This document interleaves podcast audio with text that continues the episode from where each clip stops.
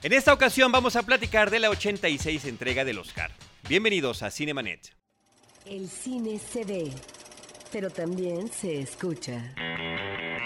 Se vive, se percibe, se comparte. Cinemanet comienza. Carlos del Río y Roberto Ortiz en cabina. www.cinemanet.mx es nuestro portal, un espacio dedicado al mundo cinematográfico. Yo soy Carlos del Río y saludo a Roberto Ortiz. Pues con alegría, Carlos, de que tenemos invitados especiales para este programa. Así es, esta es nuestra primera parte dedicada a los premios Oscar de este 2014, rumbo al Oscar, y eh, vamos a dividirlo en categorías, así que vamos a hablar más o menos de la mitad de las categorías en este episodio y las que falten en el siguiente. Me da muchísimo gusto saludar y darle la bienvenida a Linda Cruz. ¿Cómo estás, Linda? Pues el gusto es mío, muy contenta de, haber sido invitada nuevamente para hablar de la próxima entrega de, los premios más importantes de, la industria hollywoodense y pues un placer compartir los micrófonos con Muchas gracias. Linda, ¿podrías compartir con, con la gente Cinemanet dónde te pueden escuchar, encontrar, leer y demás? Eh, pues sí, eh, trabajo para ProDiMSN, soy colaboradora de cine y música en el portal de ProDiMSN.com, tengo un programa de entrevistas que se llama Hot y eh, tenemos también un blog de estrenos cinematográficos. Y también los lunes por la noche ah, tengo un segmento llamado Movie Monday en el programa de WFM con Alejandro Franco en W Radio, es el 96.9 FM. Entre otras cosas. Muchísimas gracias, Linda, bienvenida. Está también con nosotros Hugo Lara. ¿Cómo estás, Hugo? Eh, saluda y preséntate, por favor.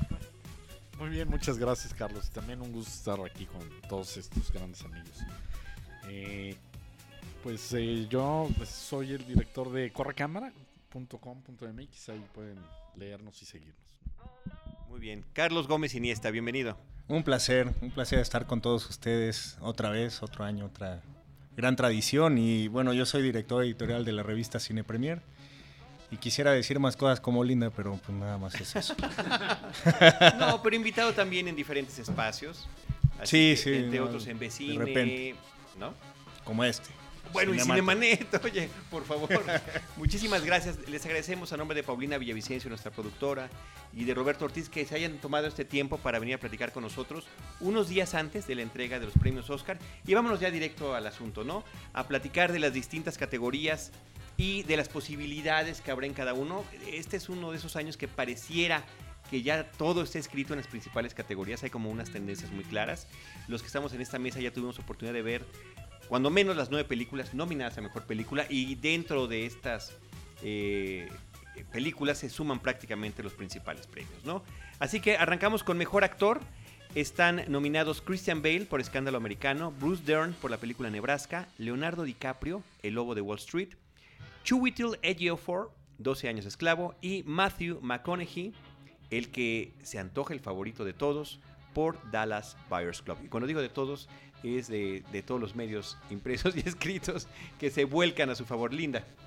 Pues mira, yo creo que sí el trabajo de Matthew McConaughey es bastante destacado, no nada más por la pérdida de peso, que es algo que luego también como que se enfocan mucho en eso, ¿no? El que perdió casi 30 kilos y tal.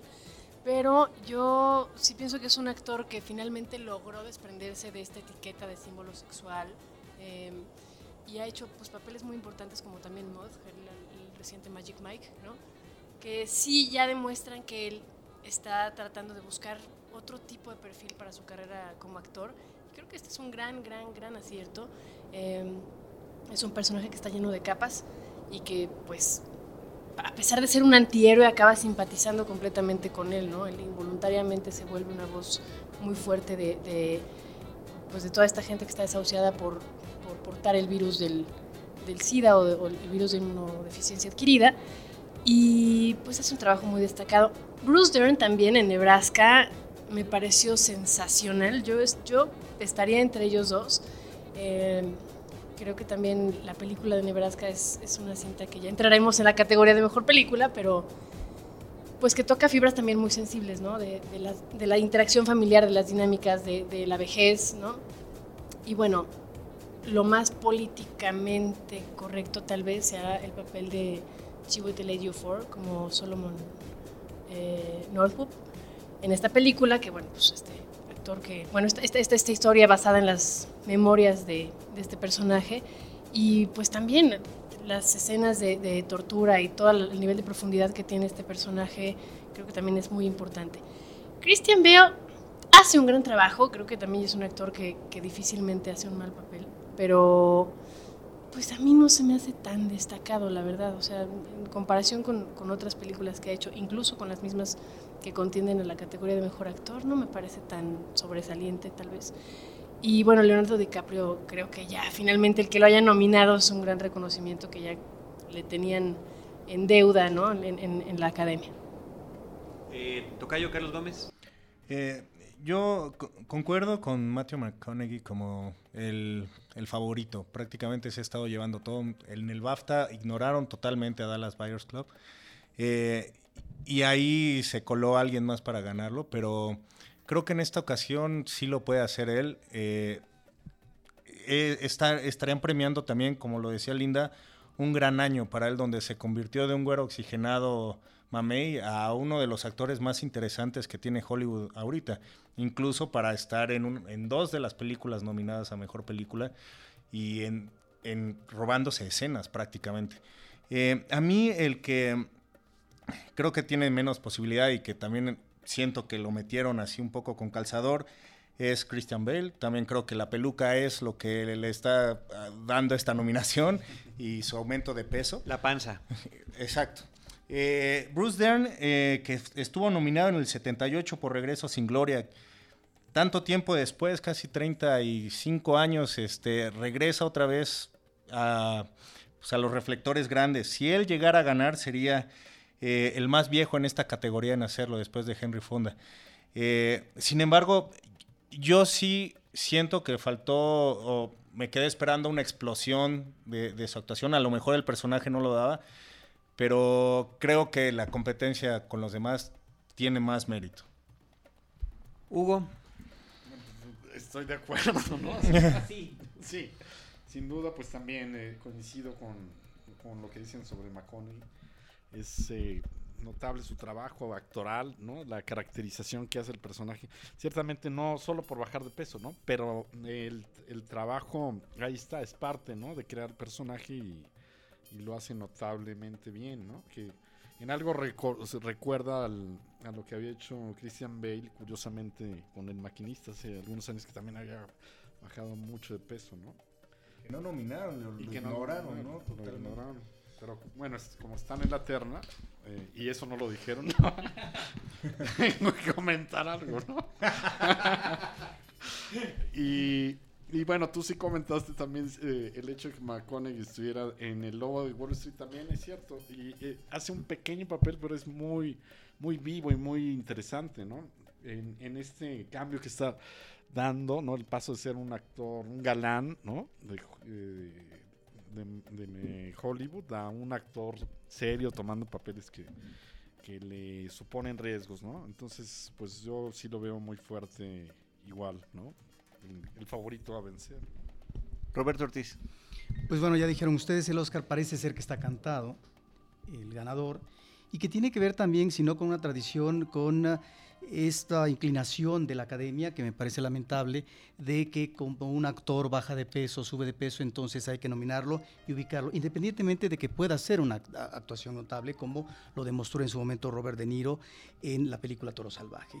Pero al mismo tiempo la academia se inclina eh, por actuaciones que no son actuaciones ni mucho menos apreciables si comparamos con otras, como cuando de repente le dan eh, a una actriz sordomuda el premio, ¿no? Entonces, en ese sentido, me parece que está... Por, esa por actuar de sordomuda. Por actuar de sordomuda, sí. sordomuda y por actuar de sordomuda. No porque finalmente una sordomuda no pueda tener una presencia como personaje importante, sino porque simple y sencillamente hay otros actores que en un momento dado lo podrían merecer. Efectivamente, me parece que si Bruce Dern entra en la recta final, es tal vez con un reconocimiento a su eh, trayectoria como actor. Me parece que es un actor importante, un actor que ha manejado papeles centrales y papeles también secundarios eh, de raigambre y que aquí sería un homenaje, una especie de reconocimiento a una trayectoria actoral, un hombre de más de 70 años que está espléndido en este papel y que a lo mejor no requiere, Carlos, esos exabruptos como tú mencionabas, porque el tono de la película está marcando otra cosa en términos de este viaje, de itinerario físico que tiene el personaje. Me parece que ahí están en ellos dos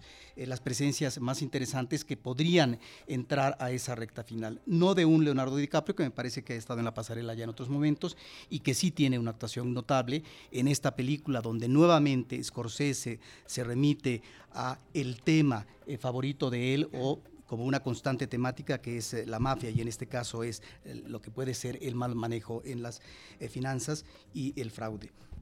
Pues yo, por supuesto que estoy de acuerdo. ¿Cómo no estar de acuerdo con ustedes? Lo que pasa es que creo que sí son, lo han escrito muy bien. Eh, la forma en la que estamos percibiendo a estos diferentes personajes. Coincido también en que Christian Bale es el menos afortunado de ellos, sin que sea malo, pero creo que su nominación es un exceso.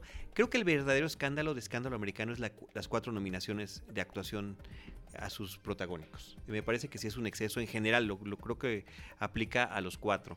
Y me parece que eh, lo que tenemos que considerar es eh, si estoy loco o no pensando en que Leonardo pudiera tener alguna oportunidad.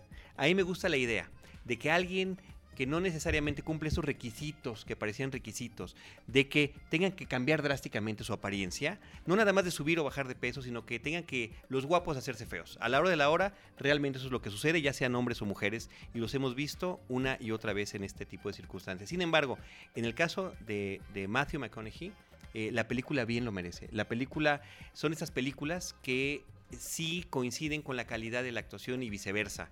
No como sucede en las mayores de Meryl Streep, donde no, las películas no alcanzan a llegar al, nivel que ella nos está entregando. Eh, mis favoritos, Bruce Dern, eh, Leonardo y Matthew. Eh, muy bueno, él es un extraordinario actor, pero me parece que es más también la circunstancia del propio personaje que su interpretación. ¿no? sin que esto deje a un lado este, el tema tan importante que está manejando.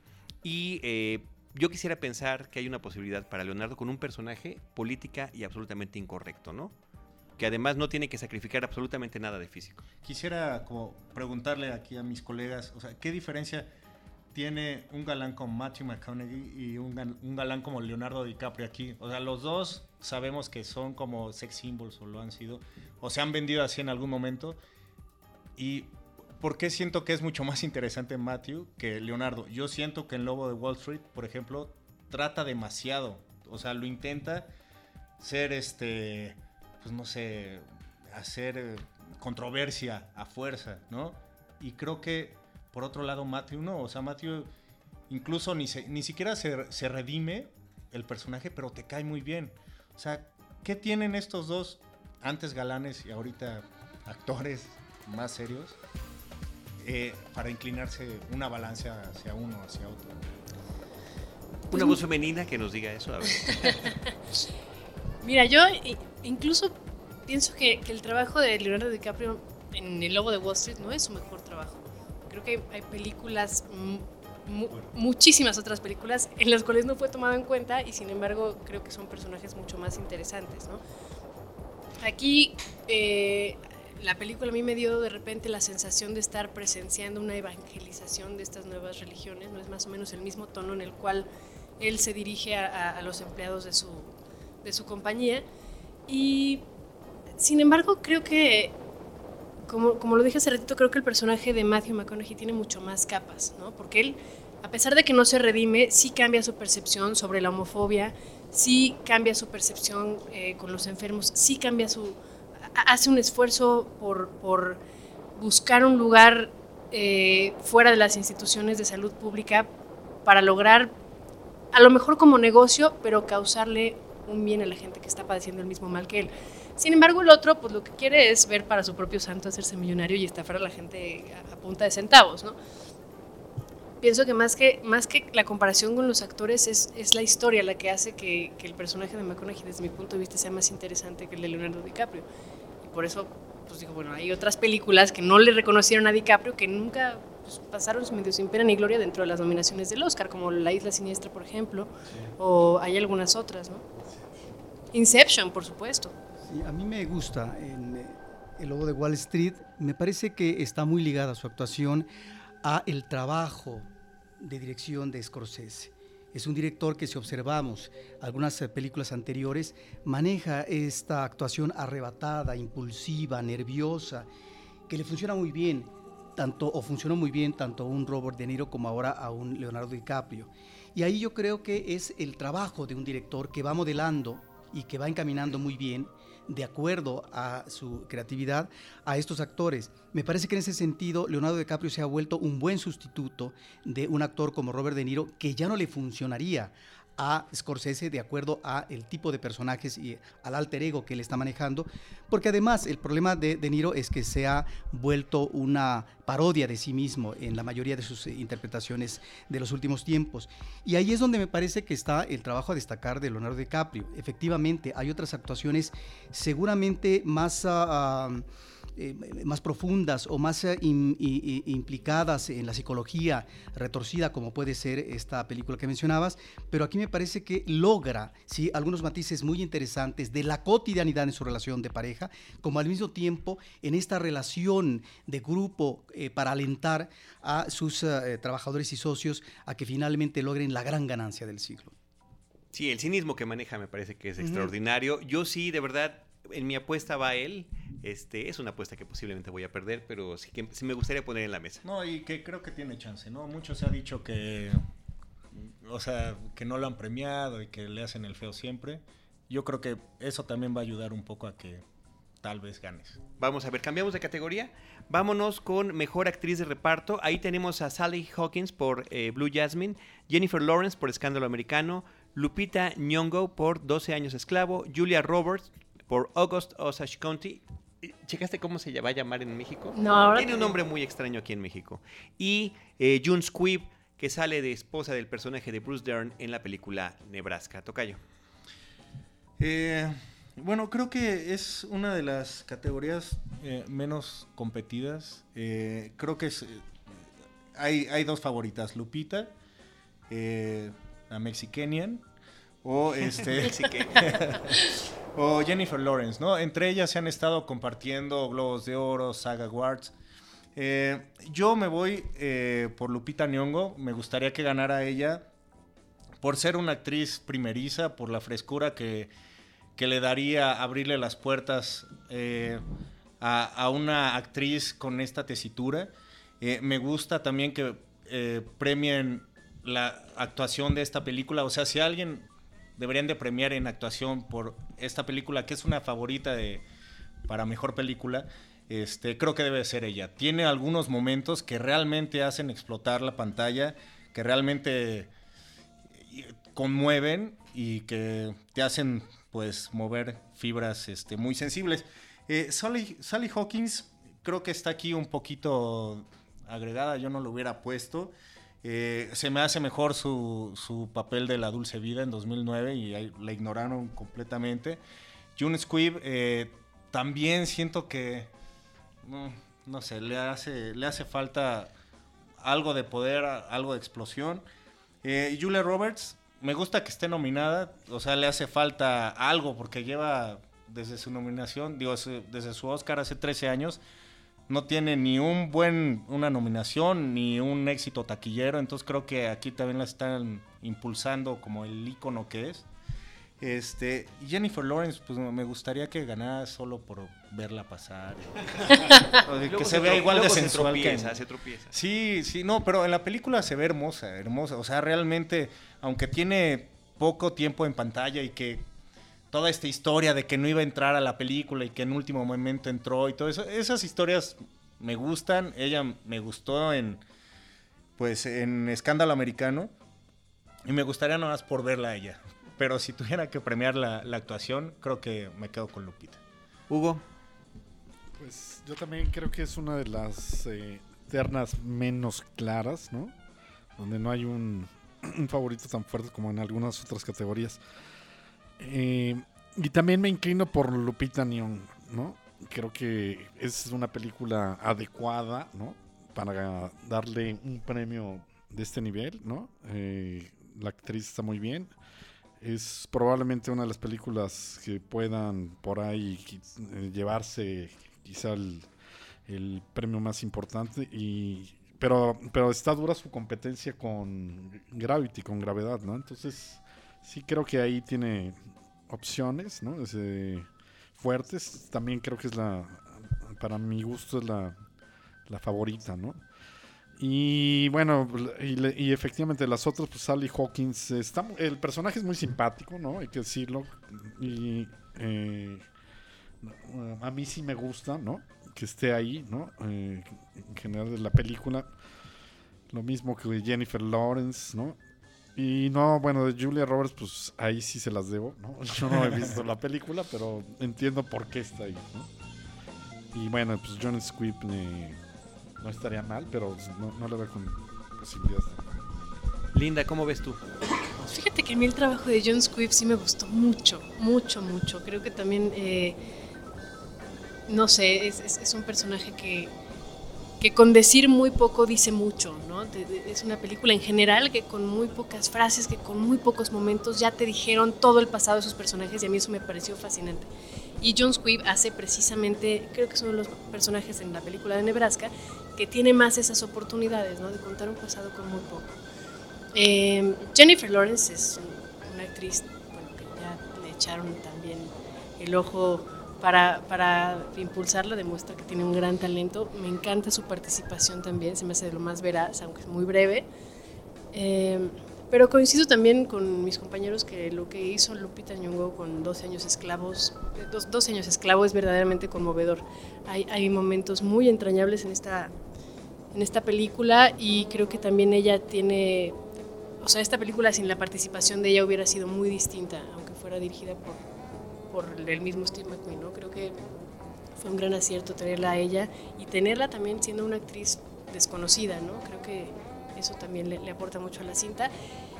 Y creo que es también de los más, de los, de los trabajos más destacados en esta categoría. Julia Roberts, pues bueno, eh, la verdad es que a mí no me, no soy muy fan de su trabajo en general, no, me parece la gran actriz, ¿no? En, el momento me parece mucho mejor, más interesante lo que hizo Sally Hawkins con Azul Jasmine, Jasmine Azul como lo pusieron en español.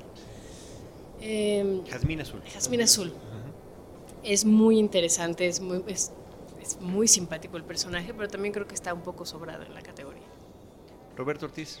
Pues efectivamente, ahorita que mencionan a Lupita Nyong'o, encontramos ya en la academia la presencia en nominaciones de actores negros y en este caso me parece con esta actriz eh, con un papel meritorio.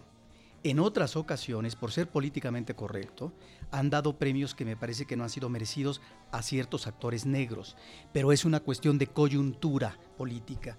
Aquí me parece que está espléndida en este papel y eh, puede ser efectivamente una de las ganadoras y ojalá y no se convierta en ganadora por una cuestión esto de ser políticamente correcto y darle a un actor negro. Me parece que Jennifer Lawrence está espléndida, es una presencia breve, pero tiene un gran aplomo, una presencia, una fuerza a su papel y además es un personaje clave en un momento conflictivo de la trama en donde las cosas van a girar hacia otra situación, una especie de vuelta de, tuerca por eh, andar de metiche o, o, manejar una información que no es la conveniente. Me parece que está ella muy bien, muy completa en su papel y en el caso de Sally Hawkins estamos ante el tipo de actuación que hemos visto una y otra vez con Woody Allen.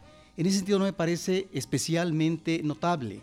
Cumple su papel, cumple su cometido y en ese sentido me parece que es eh, un papel más bien de soporte que está auxiliando a esa gran presencia que es Blanchett. Y June Skiff me parece que está eh, muy, eh, muy bien y efectivamente creo que es una actriz que no requiere de tener eh, tantos parlamentos o presencia, pero que son de estos personajes, sino claves, es que son importantes eh, a propósito de las situaciones y de describir o dar a conocer el personaje principal que está en este itinerario.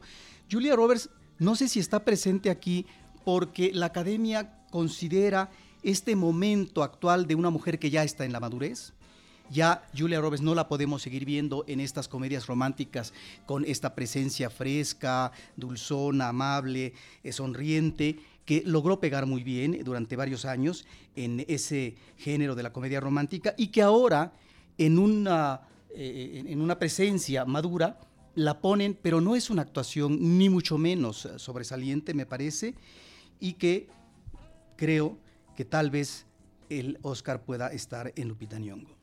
Pues eh, es la gran favorita, a final de cuentas, Lupita. Yo estoy en desacuerdo en el asunto de Lupita en general. Yo creo que el personaje escrito, el personaje dirigido haya sido, pudo haber sido quien fuera.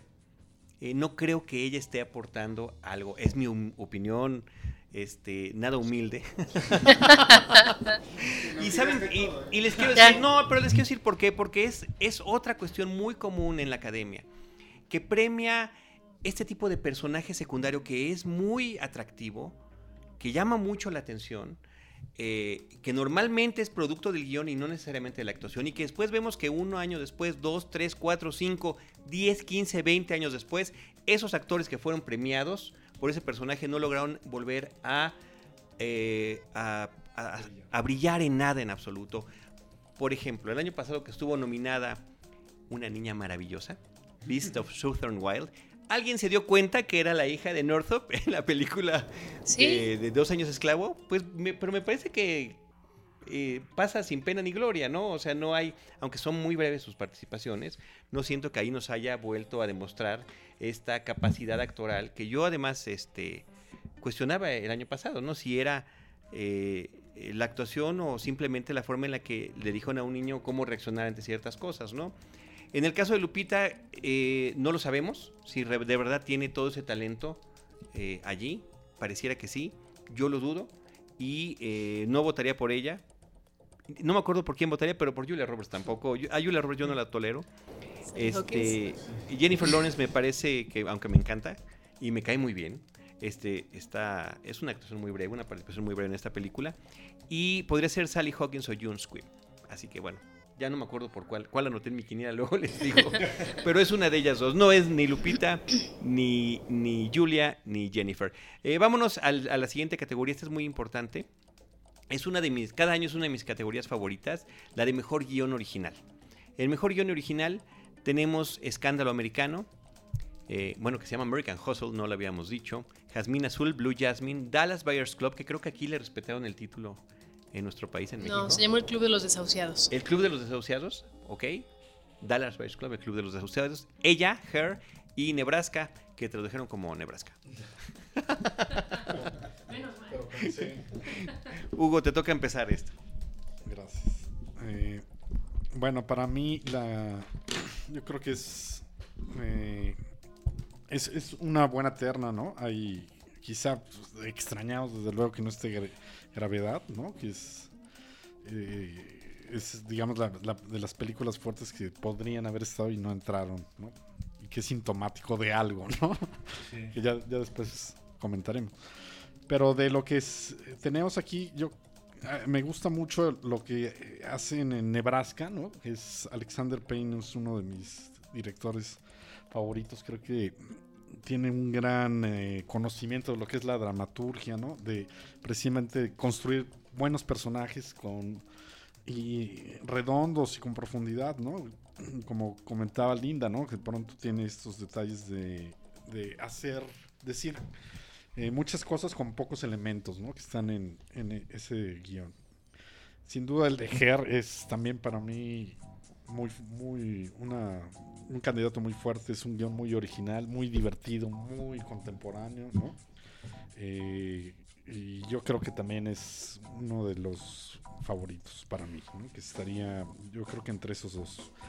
Y el guion de Dallas, Boys Club también, creo que es un buen guion, ¿no? Eh, tiene un gran personaje, es, eh, un par de personajes que son muy, fuertes. Tenemos personaje que ya vimos que, construye Matthew McConaughey, que efectivamente yo creo que a diferencia, no está en la terna, pero de hace rato lo comentaban, la gran diferencia que, que sucede en la película con estos dos actores que compararon hace un momento entre DiCaprio y Matthew McConaughey, siendo galanes, ahora están en estos personajes que, los, eh, los desafían, ¿no? Eh, yo creo que la gran diferencia está en el guion, precisamente, ¿no? Es un guion más eh, complejo y por lo mismo el personaje también, ¿no? Y, y bueno, creo que tienen menos posibilidades American Hustle y, y Blue Jasmine, aunque a mí es una película que me parece divertida. No creo que tampoco sea un, un guion sorprendente, ¿no? Si se con- con- conoce, si se ha visto la obra de, de Woody Allen, ¿no? Se habla que es una de sus mejores películas de los últimos cinco años, pero no. Pero yéndose a más atrás, pues eh, sab- sabemos de dónde viene como todos esos, esos personajes, ¿no? Podríamos encontrarlos desde Ma- Match Point para atrás, ¿no? Hay coincidencias. Entonces yo, yo me inclino por Her. Excelente decisión. Linda. Fíjate que a mí en esta categoría eh, siempre me genera un poco de conflicto el que hayan películas que están basadas en hechos reales y que hayan películas que sí sean verdaderamente historias originales, ¿no? Entonces, de repente tener una película como Escándalo Americano o como El Club de los Desahuciados, como Dallas Buyers Club, que están basadas en, hechos reales, pues es más fácil tal vez desarrollar un guion con este tomando mano de los testimonios que existen en estas historias, ¿no? Oye, estoy completamente de acuerdo contigo, ¿eh? Absolutamente. Yo creo que deberían de abrir otra categoría directamente para... Bueno, nada más déjame hacer una observación. De las nueve películas que están nominadas a Mejor Filme, seis están, Están basadas. basadas. en hechos reales. Ya sea que hayan sido adaptados o no de diferentes eh, libros, novelas, obras de teatro, lo que tú quieras. Seis están basadas en personajes que realmente vivieron. Y eso efectivamente, claro, tiene su complejidad y ya hay una categoría de guion adaptado que tiene su complejidad traer a esos personajes a una historia de ficción, finalmente, ¿no? Eh, para poder narrarla a través de una película de ficción.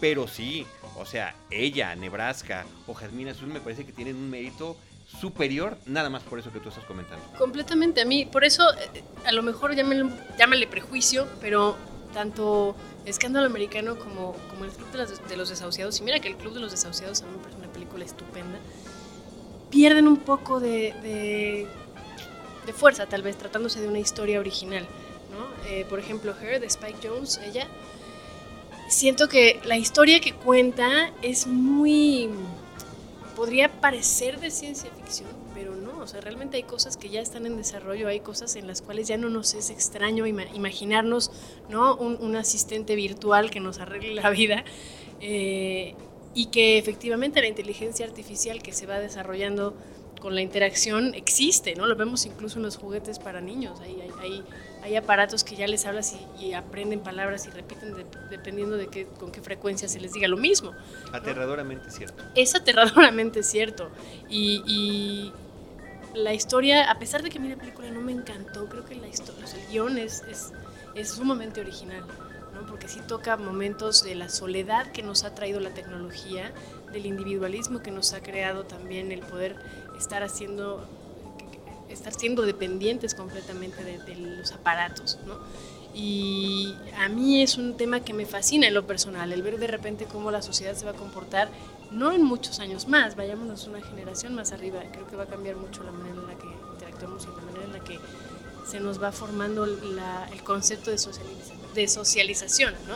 Entonces creo que me parece una propuesta muy interesante, aunque también eh, Nebraska creo que toca también temas muy importantes. A lo mejor yo porque vengo de provincia me identifico mucho con cómo se desarrolla también eh, La las pequeñas comunidades, ajá, las- sí, la dinámica entre los personajes, la, la dinámica familiar, eh, las pequeñas comunidades, en fin, me parece que está perfectamente bien retratado y me parece fascinante. Y bueno, la película de Woody Allen, pues creo que más bien, más que la historia, es, es la actuación de ella, que, lo que hace que esta película se encuentre nominada en tantas categorías, porque no me parece tampoco tan interesante, ¿no? Creo que Woody Allen se sabe mover muy bien entre la comedia y el drama, y, y, pues finalmente la- lo, o sea, lo que ocurre en, en- Azul Jazmín o Jazmín Azul es, es, es desgarrador, pero es tremendo lo que le pasa a esta mujer, ¿no? Contado de una manera con, con muy buen ritmo, con muy buen timing, como Woody Allen lo sabe hacer así, pero no tampoco me sorprende y no, no sé, creo que también está un poco sobrado que se encuentre en la categoría de mejor guion original. Entonces, ¿con quién te quedas finalmente? Yo, yo voy entre Nebraska y ella. Le apuesto un poco más a ella. Muy bien. Carlos Gómez Iniesta. Eh, pues bueno, creo que el, el favorito debería de ser Woody Allen, pero no lo es. O Woody Allen es el único que ha ganado Oscars en esta categoría, ya lleva tres, ¿no? Eh, y los demás son prácticamente primerizos. El, caso de mejor guion original de Escándalo Americano es David O. Russell con eh, Eric Warren. Warren perdón. Eh, David O. Russell estuvo nominado el año pasado también. Y bueno, nos contaba Christian Bell que, que, se hicieron muchos cambios durante la filmación. Entonces creo que también si, si se están haciendo muchos cambios cambios durante la filmación es porque hay algunas cosas. Sí, exactamente, que se corrigen ahí, ¿no? Que no es el mejor lugar donde hacerlo. Eh, yo me iría igual que Linda, entre ella y Nebraska. Me inclino un poco más por ella porque me gusta el trabajo de Spike Jones. Creo que ya son muy pocas las, las mentes creativas en Hollywood que se atreven a presentar este tipo de cosas.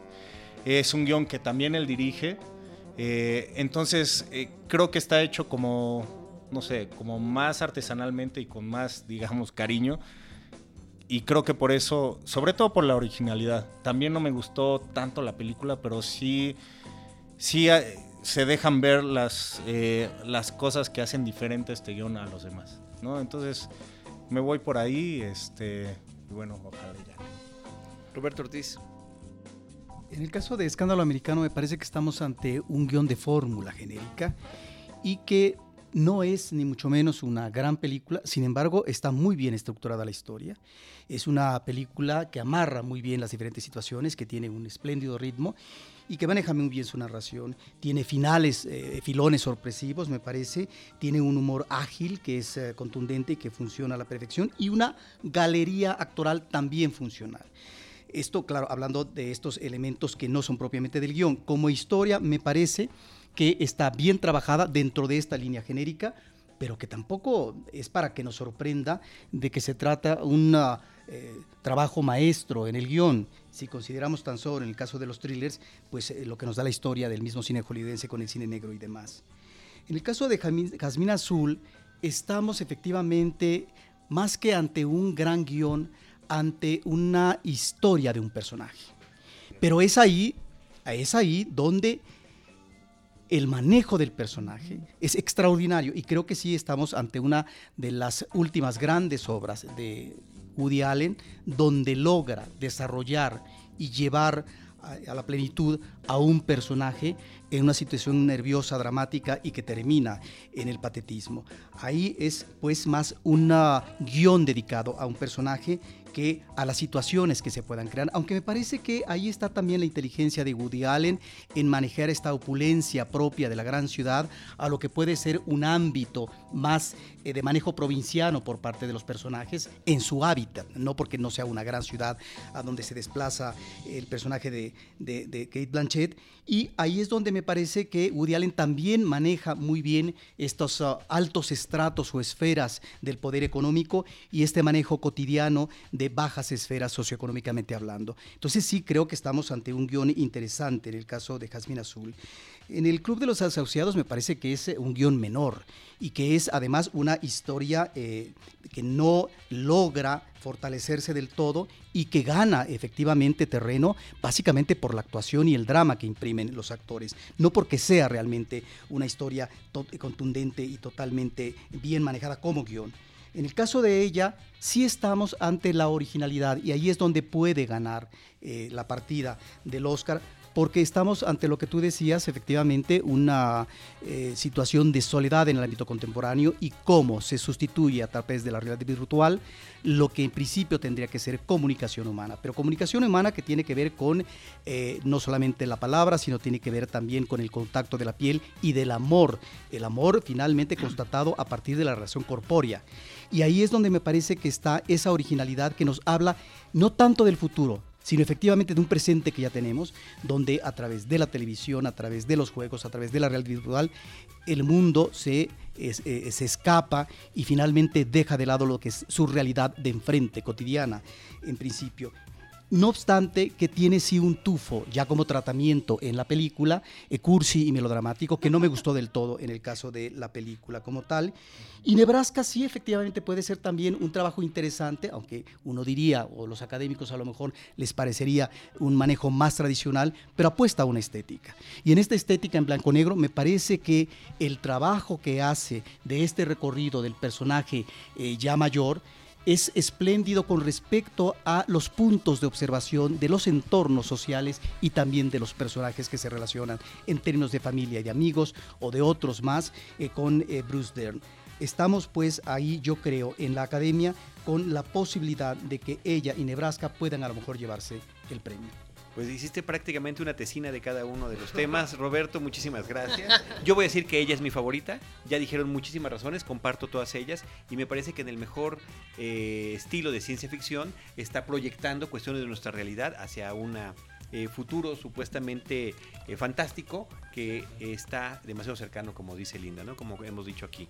Así que yo me voy por ella definitivamente, aunque Nebraska me gusta mucho. Y la salvedad que mencionó Linda hace rato, de las historias basadas en, eh, en hechos reales, ¿no? Que eso sí es, eh, es interesante. Eh, vámonos rápidamente, si les parece. Si alguien tiene algo que comentar, que lo diga. Si no, no. Yo soy de los que no. Mejor película animada. Está interesante aquí el dato de que hay películas extranjeras en esta, en esta categoría, ¿no? Está Ernest E. Celestin, la película francesa. Está Frozen, la película de Disney. Los Croods, Mi Villano Favorito 2. Y la película japonesa cuyo nombre... ¿Ya tenemos nombre en español? The Wind Rises. Em, Creo que no. The Wind Rises, pero ahorita te digo cómo se llama en japonés. Kase Tachino. Así que, eh, y bueno, en la ausencia de Pixar, ¿no? Curiosamente. Sí. Y es, es, también curioso que Animation Studios, Walt Disney Animation Studios nunca ha ganado esta categoría, ¿no? Siendo como Disney la referencia es irónico, inmediata, ¿no? Desde que se creó en 2001, pues eh, otros estudios han ganado, ¿no? Incluido DreamWorks, que este año presenta los Croods y que creo que es una de las grandes sorpresas que dejaran a Monsters University, por ejemplo, afuera en lugar de, esta película. Eh, pues sí, hay, dos extranjeras. Ya Hayao Miyazaki ya, ya ganó este, por el viaje de Shihiro. Este, pero sí, esta película creo que es demasiado demasiado densa. Eh, es una, para mí es una pena que se despida con esta película, eh, que ni en historia ni estilísticamente es la mejor de, de Miyazaki. Eh, Lina. A mí me sorprende mucho que esté mi villano favorito 2 en esta, en esta categoría. Creo que la, primera. Mm, pues no. la, la, la primera película no fue nominada, no, no, no, no perteneció a, la nominación cuando, cuando salió y me parecía una historia tremendamente original y simpática y ágil. Acá, pues la verdad es que no, creo que es como una preparación y, una fertilización para desarrollar a los Minions como personajes eh, en un futuro muy cercano, ya está anunciado también. Em, y el villano es mexicanísimo. Yo quiero un sombrero de nachos, por favor. Para la próxima, para la próxima, para el próximo podcast, por, favor. acabando la grabación. no, eh, Frozen a mí no me pareció tampoco una gran película.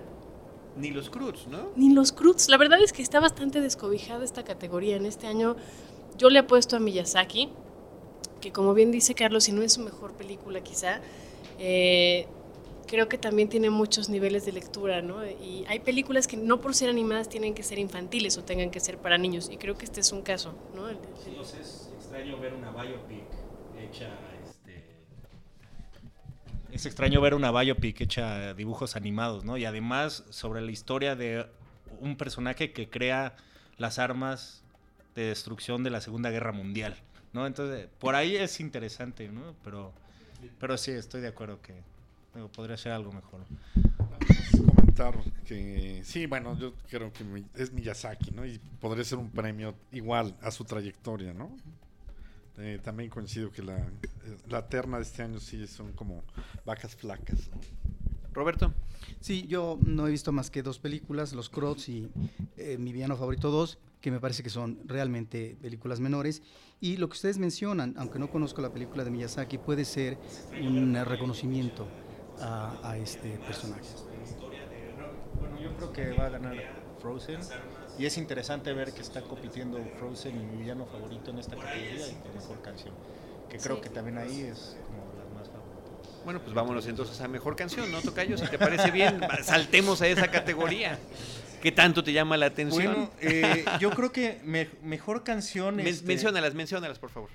es eh, Alone Yet Not Alone, de, que fue, curiosamente fue eliminada porque se, se dijo que, que mm, el productor estaba haciendo una promoción indebida en los votantes, entonces yo no me acuerdo en mucho tiempo. Que hayan descalificado que hayan a alguien después de En 2011 nominarlo, ¿no? Fue un cortometraje, este, pero vaya, es, es- es interesante este, esta onda, ¿no? Entonces, quedan cuatro, que es Happy, de mi villano favorito, Let It Go, de Frozen, The Moon Song, de ella, que, este, bueno, al fin la, la nominan a, a- a ella, y Ordinary Love, de Mandela. Esta la canta YouTube.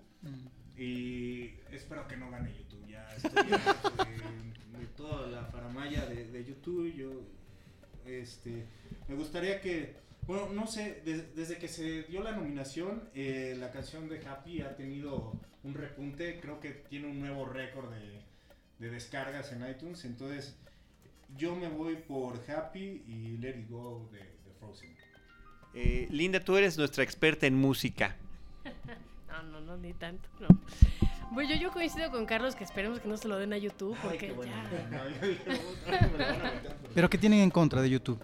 Pues que ya sigue una fórmula demasiado... Es que ya- me podrían quemar en leña verde, pero es un poco lo que hace Maná, tal vez, ¿no? Que yo estoy en contra de este odio aguerrido e infundado contra este tipo de bandas, pero ya es una manera muy automática de trabajar y creo que también el relacionar a YouTube con un personaje como Mandela, ¿no? Con todo este activismo que han hecho, creo que también se va más por ahí, es mucho más político que realmente el mérito que pueda tener la canción. Creo que la canción es no es no, o sea, no, me parece totalmente sobrado que esté como parte de- de la mejor canción en esta categoría.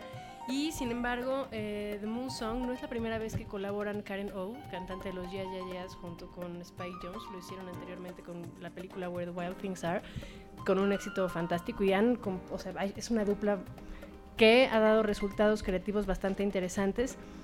Y me pasa tal vez un poco lo mismo con YouTube que con Let It Go de Frozen, que creo que siguen los, las reglas y las fórmulas perfectas, ¿no? Tanto YouTube de los éxitos que ha tenido su carrera y en el caso de Let It Go de los musicales de Broadway, ¿no? El, este, el juego melódico de la canción, eh, la temática también que, que- que, pues invita a la reflexión de, tocando unas fibras infantiles, como bien eh, trata la película.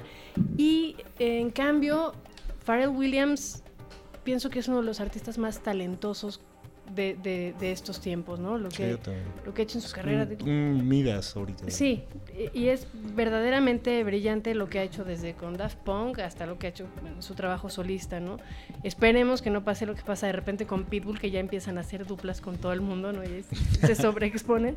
Pero la canción es muy buena. eh, yo me voy por The Moon Song y por Happy, tirándole más a The Moon Song de Karen O y de Spike Jones. Yo creo que es una de las fuertes. De la película Ella, de Heard Spike Jones. Muy bien, pues vámonos ya directo con mejor director. Eh, David O. Russell por Escándalo Americano, Alfonso Cuarón por Gravedad, Alexander Payne por Nebraska, Steve McQueen por Dos Años Esclavo y Martin Scorsese por El Lobo de Wall Street. Linda. Pues Cuarón. Digo. Oh, ¿no? No, no, bueno, pues.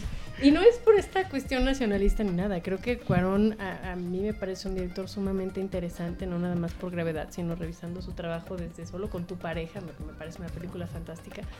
Eh, pero en este caso, sí, el mantener una historia, perdón, durante una hora y media con una sola actriz, eh, con unos límites tremendos a nivel, eh, digo, claro, tienes Espaciales, espacio, eh, límites espacial. espaciales. No, pero vaya, a mí me parece muy riguroso el, el juego con los límites, tanto de tener un solo personaje, de tener un espacio muy cerrado, de, de contar una historia que pues se sostiene durante esa hora y media, me parece un mérito fantástico, ¿no? David o. Russell es un gran director de actores, como ya lo vimos el año pasado con los Juegos del Destino, eh, y como lo hemos visto en otras películas, pero mm, creo que el trabajo más novedoso y más original es el de Alfonso Cuarón. Nebraska me encanta, creo que todos los actores hacen un trabajo también estupendo, me, me llama mucho la atención ver a Will Forte, eh, que es un actor de comedia principalmente en Saturday Night Live, que no te imaginarías ver en un, en un papel así, ¿no? Yo, yo me da la sensación que puede ser el próximo Bill Murray, de, esta generación de actores de Saturday Night Live, el, el, que pueda tener quizá un futuro mucho más interesante, ¿no? Steve McQueen, bueno, la factura de su película es impecable, eh, también es un director que con tener nada más tres películas, tres largometrajes, Hunger y Shame. y Shame con Michael Fassbender. Creo que también es alguien a quien no hay que perder el rastro, pero creo que todavía se lo tiene mucho más ganado Cuarón. Scorsese, bueno, creo que tiene también un estilo ya muy definido y el lobo de Wall Street mmm, pues tiene muy divididas las opiniones. A mí sí me parece en algunos momentos pretenciosa y excesiva. Eh, es una película entretenida y todo, pero sí se me hace que, que se nos engolosinó el director. Entonces yo voy por Cuarón. Carlos. Eh, um, bueno, eh, también voy, voy por Cuarón por las mismas razones, ¿no? Eh, mantener un monólogo, prácticamente un monólogo a un ritmo bueno durante hora y media está muy bien. También eh, la innovación en cuanto a producción cinematográfica es maravillosa y crear este mundo de, de, cero y hacerlo tan creíble, creo que es una de las cosas que le están prácticamente gar garantizando el... o filmar en el espacio, Aunque ¿no? Que perdieron es difícil, algunos miembros ¿no? del crew, ¿no? Este, um, Alfonso es la primera vez que está en esta categoría, aunque ya tiene otras nominaciones en, en otras como, como guionista o como editor. Eh, Steve McQueen también eh, es la primera vez que está aquí y se me hace raro que ellos dos son de los favoritos y que en ellos dos puede recaer el premio. Entonces eso se me hace muy interesante. Y hablemos un poquito también de venganza. En el 2012 Shame fue completamente ignorada en los, en los premios de la Academia. Y ahorita, pues es una de las favoritas. Eh, la, siguiente producción de, de, Steve McQueen, de este inglés, hablando de historia americana. Y también hay otro tipo de venganza que me gusta, que en el 2007 Scorsese le quitó el premio a Iñárritu en la misma categoría. Y que, bueno, creo que es una buena venganza que otro mexicano ahora se lo quite a él. Este... Oye, para que lo entienda Scorsese, diremos que es una vendetta. Exactamente. Pero bueno, ahorita el, el, premio de Scorsese este año es que junto con Billy Wilder tiene las el número de mayor el número el mayor número el de mayor número gracias el mayor número de nominaciones, ¿no? Que son ocho. Eh, Alexander Payne pues ha estado aquí en la categoría dos veces es una presencia constante, pero eh, yo creo que pronto va a ganar, no en esta ocasión. Y David O. Russell segunda nominación al hilo, pero también creo que se queda nada más en buena dirección de actores. Yo creo que todos quieren trabajar con él porque les garantiza los, los va a nominar. prácticamente. Este, pero nada más. Vámonos con Alfonso Cuarón. Y vaya, pues ya ha ganado prácticamente todo, ¿no? Hasta el BAFTA, ¿no? Que en, en su momento cuando Scorsese ganó, él no, no, no ganó el BAFTA. O sea, Cuarón es el súper, súper favorito no nomás mío, sino de las casas de apuesta y ya de la temporada de premiación. Hugo. Y también, también es mi favorito, ¿no? Así que Ahí está, y también sumo, Hugo. ¿no? Eh, y es significativo lo que comentaba hace rato, que no lo nominaron a la película de Gravedad que dirige por el guion original, ¿no? Y era así como una... algunos lo leían como, ¿sabes qué? No vas a ganar mejor película porque es como está asociado, ¿no? Mejor, mejor película, pues tiene un mejor guion, ¿no? Entonces está fuera de esa, de esa categoría, eh, pero eso lo vuelve fuerte también, yo creo que en la categoría de mejor director, ¿no? Porque eh, pues tiene, es la película con mayor número de, eh, de nominaciones junto a la de 12 años esclavo, ¿no? Entonces... No, junto a Escándalo Americano. junto, perdón, sí, Escándalo Americano, ¿no?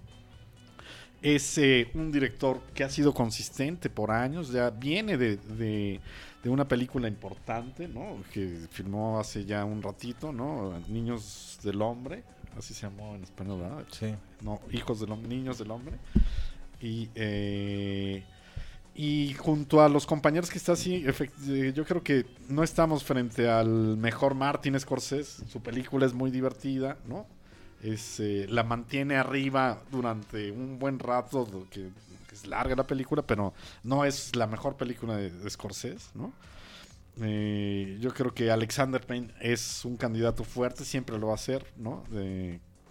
Yo, yo, cre- yo creería que es, junto con Steve McQueen, ¿no? Pues podrían dar una sorpresa, esperemos que no suceda.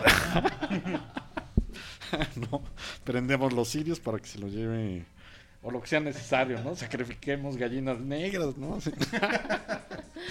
Y que se lo quede Cuarón, ¿no?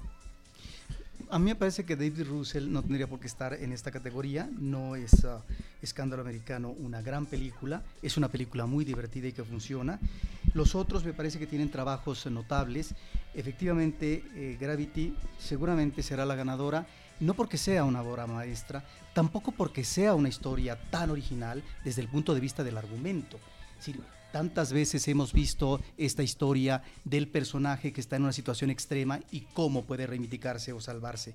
Lo interesante aquí es el trabajo de guion, efectivamente, en la soledad más extrema, diríamos, del planeta, porque es el espacio sideral. Ahí es donde está este, el ingrediente, me parece, muy atractivo en la cinta y que lo maneja muy bien Sandra Bullock. Ahí me parece que estamos efectivamente, no ante la revelación, porque creo que pagó muy bien su derecho de piso Cuarón y que ahora está siendo finalmente alentado, reivindicado y es donde puede ser su oportunidad.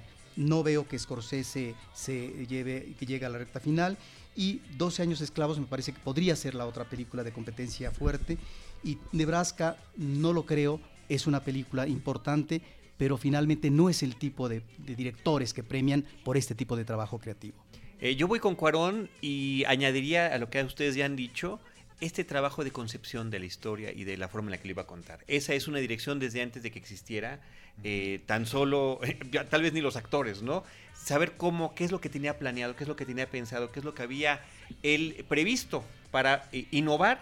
eh, y lo dijo Carlos, yo me acuerdo mucho, yo vi la película en la función de aniversario de Cine Premier y Carlos dijo, van a ver una película como algo, algo que nunca han visto ustedes antes. Y dije, híjoles.